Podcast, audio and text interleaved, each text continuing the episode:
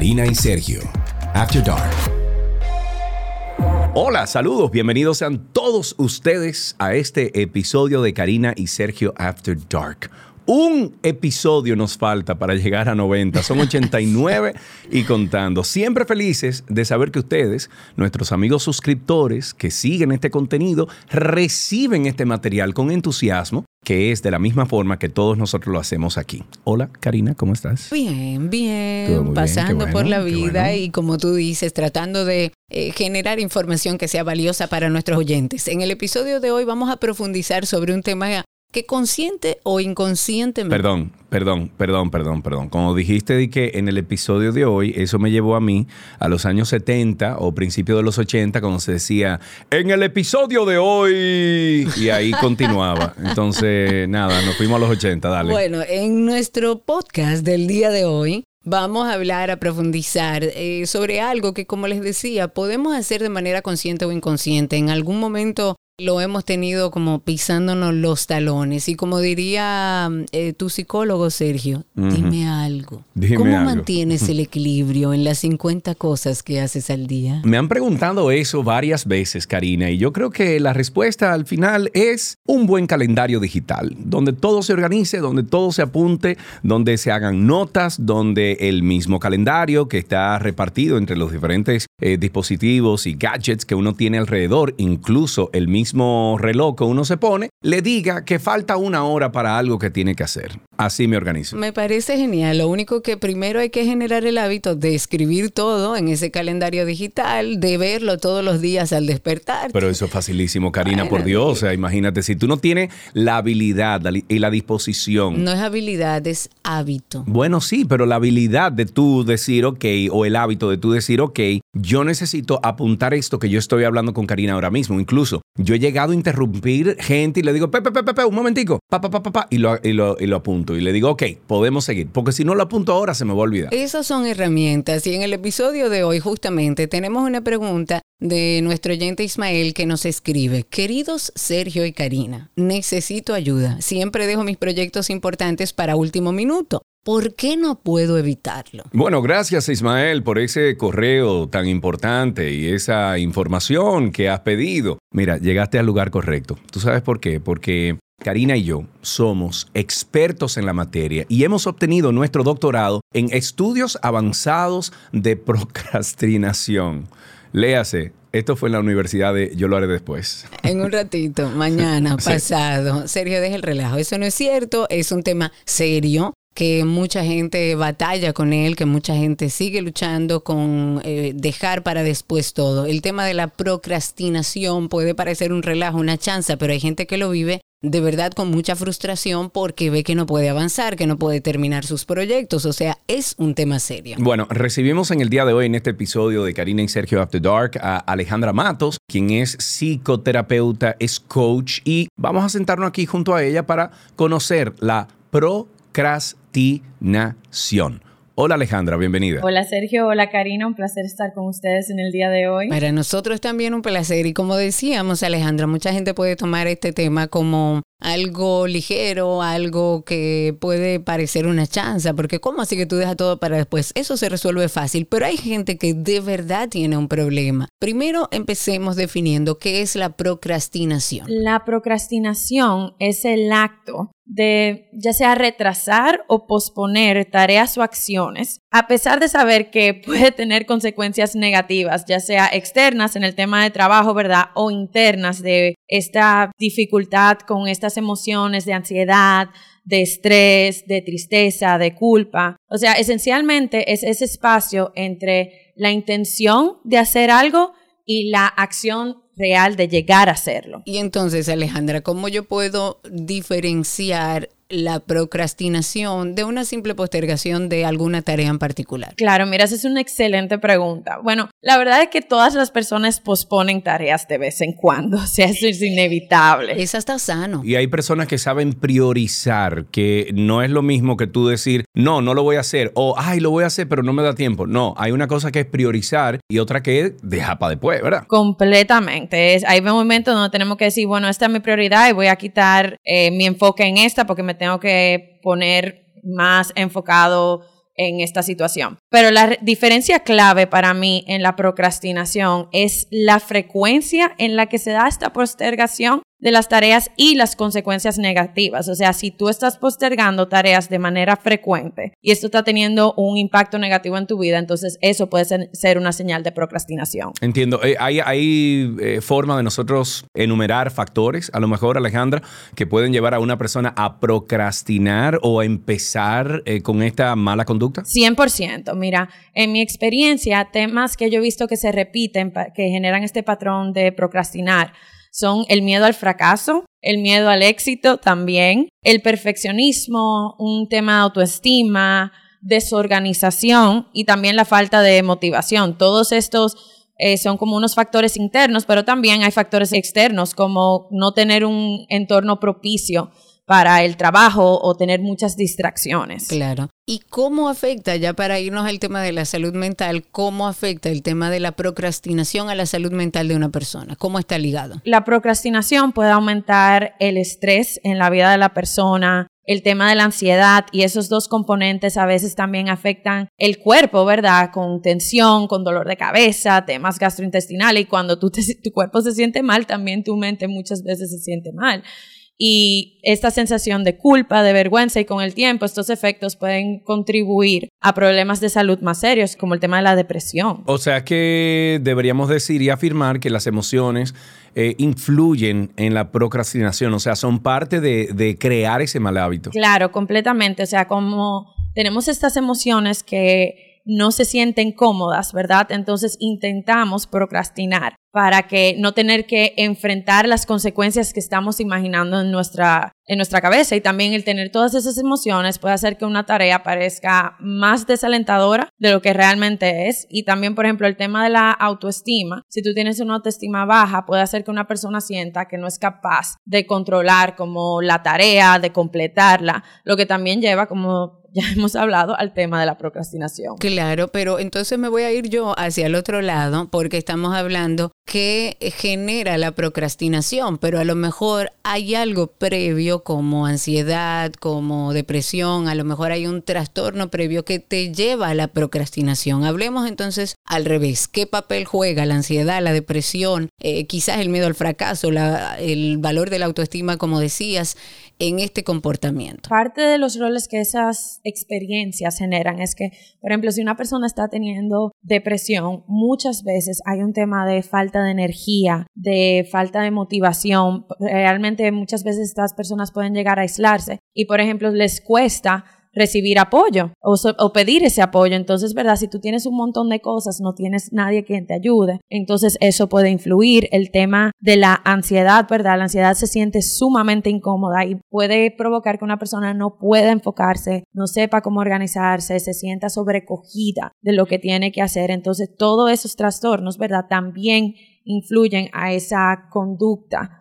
por ejemplo, de la procrastinación. ¿Es una conducta aprendida o es una conducta heredada o se la ve una otra persona y digo, bueno, pero si él o ella lo hace, ¿por qué yo no? Yo creo que ambos, ¿verdad? Podemos tener este patrón de que por mutus propios generamos esa conducta de procrastinación, pero también si nos criamos en un ambiente o tenemos personas a nuestro alrededor que tienden a procrastinar, puede ser una conducta que vamos aprendiendo. Ok, ¿existe diferencia entre hombre y mujer con el tema de la procrastinación de acuerdo a tu experiencia? O sea, ¿quién suele procrastinar más? ¿A qué se puede deber? Claro, mira, la realidad es que no hay una diferencia eh, significativa entre quién procrastina más, de los hombres o de las mujeres. Realmente para mí los factores individuales como los rasgos de personalidad y la capacidad que tenga una persona de autorregularse pueden ser más influyentes que el tema del género. Ok, perfecto. ¿Y en qué medida la procrastinación pudiera ser considerada, considerada un trastorno o un problema clínico si está establecido así? La procrastinación por sí misma no se considera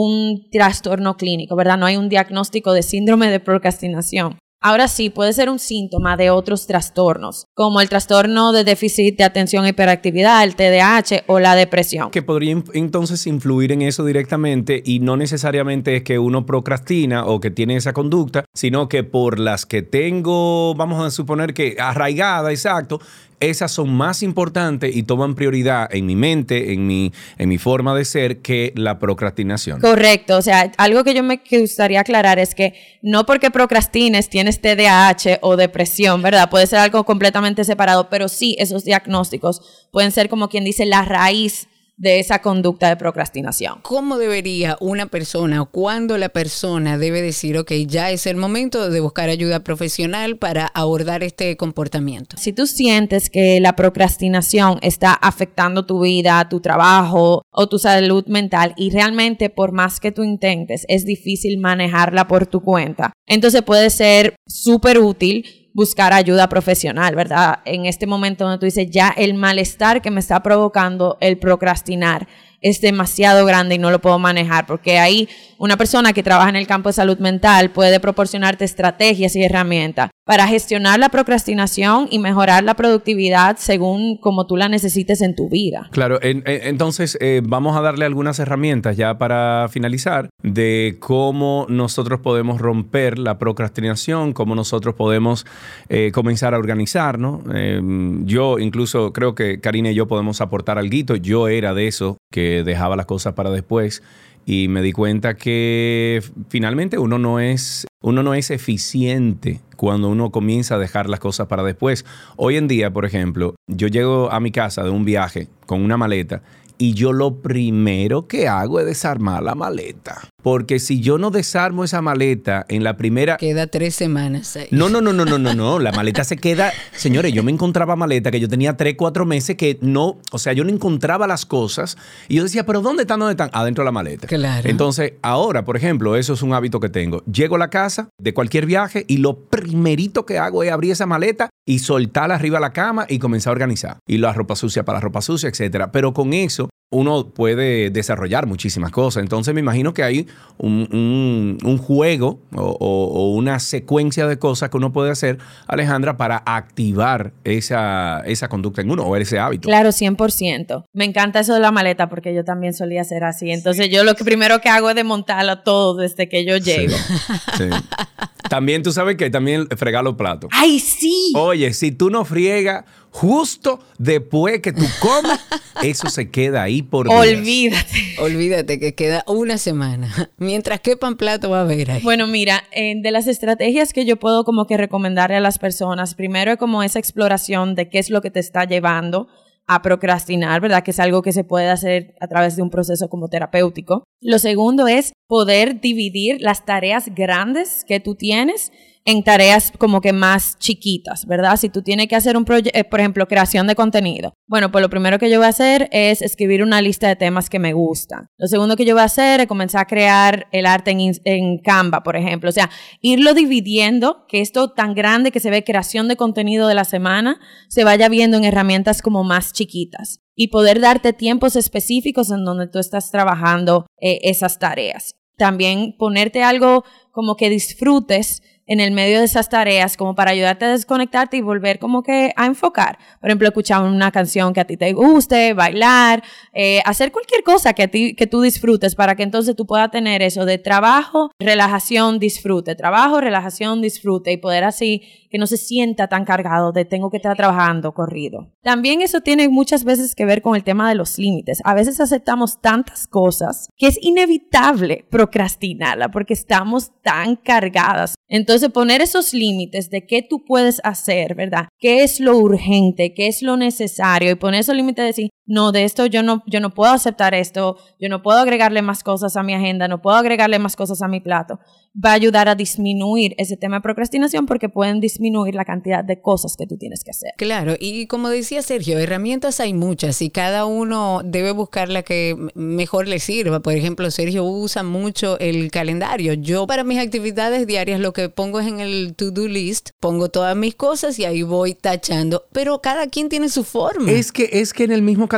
Karina, tú puedes hacer un to-do. ¿Tú no sabías eso? Que no no, Tú, sí, tú puedes hacerlo en el mismo calendario, tiene el sistema de, cosas, de, alarmas y, todo, que no tiene el otro to-do list. Entonces, eh, es una cuestión de organización, es una cuestión de que hoy en día tenemos tantos y tantos dispositivos alrededor nuestro que nos ayudan a esa organización. Incluso yo le digo al que está escuchando esto que incluso las llamadas personales la incluyan dentro del calendario, pero cámbiele el color. Si ustedes ven mi calendario de trabajo, por ejemplo, 12 y 2 tiene un color. Rentárica tiene un, color, lo personal tiene un color, el picoteo tiene un color, em, el antinoti tiene un color. Entonces, cuando yo plasmo y veo la semana completa, yo sé exactamente a nivel de color cómo yo puedo balancear mejor mi vida personal con la de trabajo. Alejandra, eh, amplía un poquito, que sé que te ha gustado eso. No, a mí me encanta porque es que yo soy una combinación de ustedes dos.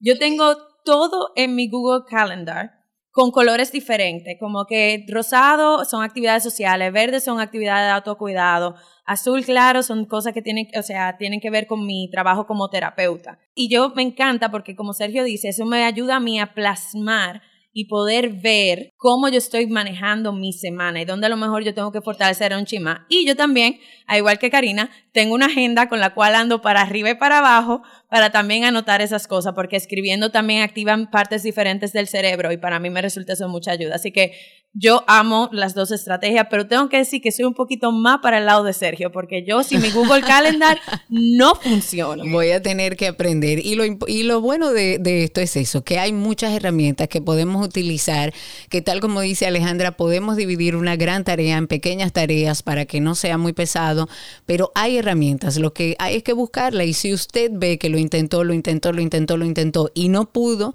entonces busque ayuda profesional para abordar este tema, que se puede hacer. Les invito a los amigos que escuchan eh, Karina y Sergio After Dark a que hagan lo mismo, a que tomen esta buena práctica de ustedes organizarse, porque esto le va a ayudar a ustedes a dejar a un lado la procrastinación, a dejar a un lado el, ay no, hombre, yo lo hago después. Negativo, señores, las cosas se hacen inmediatamente para que no se acumulen y luego usted va a ver el tiempo que a usted le va a sobrar para muchísimas otras cosas. Hay gente también que acumula artículos, o sea, cosas, la va acumulando, acumulando. No, que yo lo hago después. Señores, olvídense de eso. Eh, Alejandra, muchísimas gracias por esta conversación. Ha sido excelente. Yo creo que le hemos dado unas herramientas eh, muy buenas a todo el que ha escuchado el, el episodio de hoy. Muchísimas gracias por crear este espacio y muchísimas gracias por invitarme. Sí, yo espero que las personas encuentren cosas que les resulten de ayuda y bueno, aquí estamos. Amén. ¿Dónde, dónde te pueden eh, buscar en, en redes sociales? Me pueden seguir con mi Instagram de Resiliencia Vital. Ahí me pueden encontrar en Instagram, en TikTok y en mi canal de YouTube. Y también pueden escuchar, yo tengo también mi podcast que se llama Entonces, ¿qué somos? By Resiliencia Vital y lo pueden encontrar en su plataforma de podcast favoritas. Perfecto, pues Alejandra Matos, muchísimas gracias por estar con nosotros. Si quieres ponerte en contacto con Karina y Sergio After Dark, puedes escribirnos a infoafterdarkpodcast.gmail.com. Además, puedes seguirnos en Instagram, Karina y Sergio After Dark, Karina Larrauri y Sergio Carlo. Procrastinar consiste en posponer deliberadamente tareas que son importantes, que tenemos pendiente, a pesar de tener la oportunidad de llevarlas a cabo. Y esto puede afectar a acciones y terminar, por ejemplo, un trabajo pendiente, conductas como dejar de fumar, hacer ejercicio. Muchas personas son conscientes de las consecuencias, pero hay otras que lo hacen de manera inconsciente. En la conducción estamos Karina Larrauri y Sergio Carlo. Este contenido fue producido por Cristi Tapia y en la edición tenemos a nuestro amigo Revin Pineda. Recuerda que nos puede puedes enviar notas de voz, son importantes. Karina y Sergio After Dark en Instagram, en mensajes directos, ahí usted activa el micrófono y nos manda un testimonio del episodio que usted escuchó en el día de hoy. Hasta la próxima. Karina y Sergio, After Dark.